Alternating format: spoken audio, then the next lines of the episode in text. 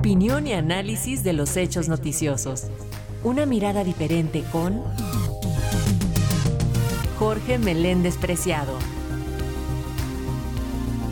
Y sobre este asunto de las acusaciones del fiscal Gertz Manero y otros temas, tenemos el comentario del periodista Jorge Meléndez Preciado, que en esta ocasión se titula Las injusticias. Después de 17 meses presa por un delito inventado, garante accesoria de un homicidio, salió libre Alejandra Cuevas Morán debido a que la Suprema Corte de Justicia de la Nación, por unanimidad, votó por su excarcelación. También queda exonerada su madre, Laura Morán, de 94 años, la cual estaba implicada en el deceso de Federico Hertz Manero.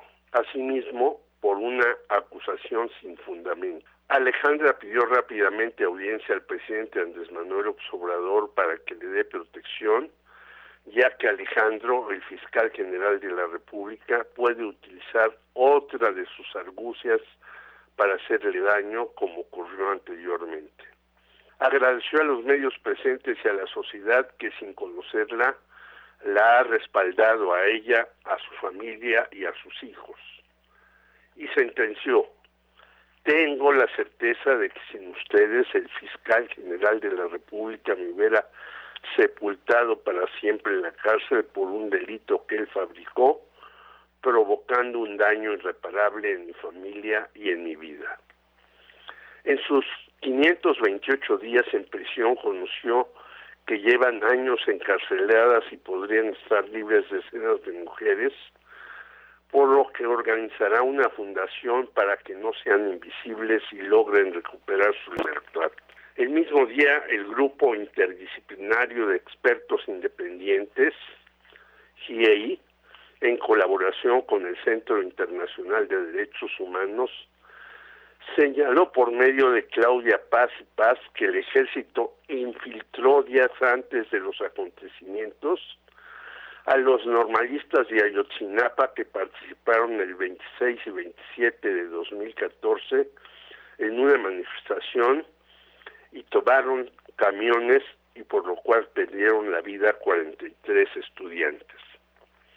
Entre los jóvenes normalistas se encontraba personal de inteligencia encubierto, dos uniformados quienes decían puntualmente lo que estaba ocurriendo antes de los días señalados y posteriormente.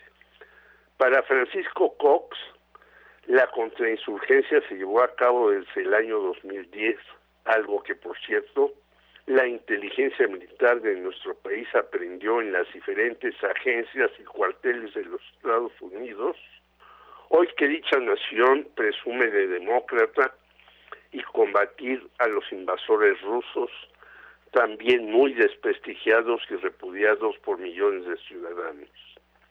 Este grupo del ejército mexicano sabía de la producción, el trasiego y la distribución de la marihuana y la heroína guerrerense, la cual manejaban ampliamente los llamados Guerreros Unidos.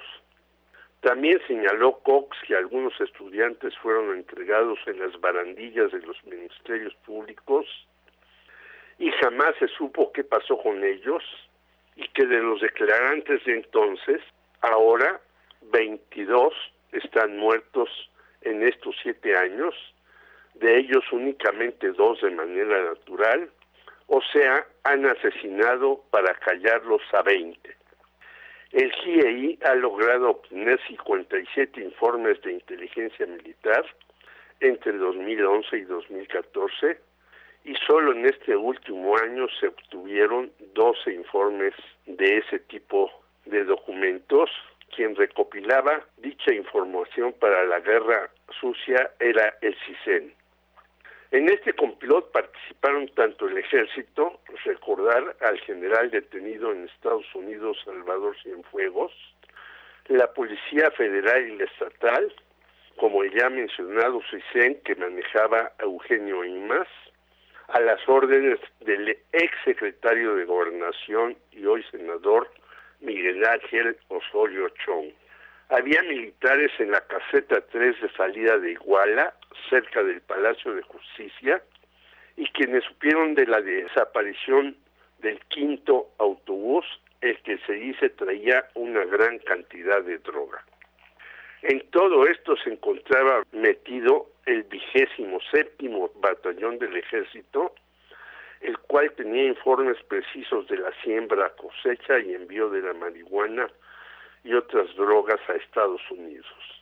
Por si algo faltara, los elementos de la Marina recopilaron pruebas en el basurero de Cucula y junto con funcionarios de la Procuraduría General de la República, entre ellos Tomás Herón de Lucio, impune en Israel, los depositaron en el río San Juan.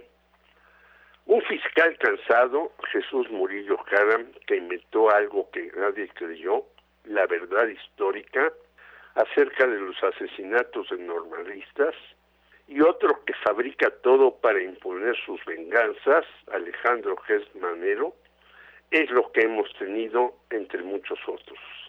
Es hora de conocer toda la verdad y castigar a los responsables de tanta injusticia en México. Si no, llegaremos a ser un país fallido. Jorge Meléndez, Radio Educación.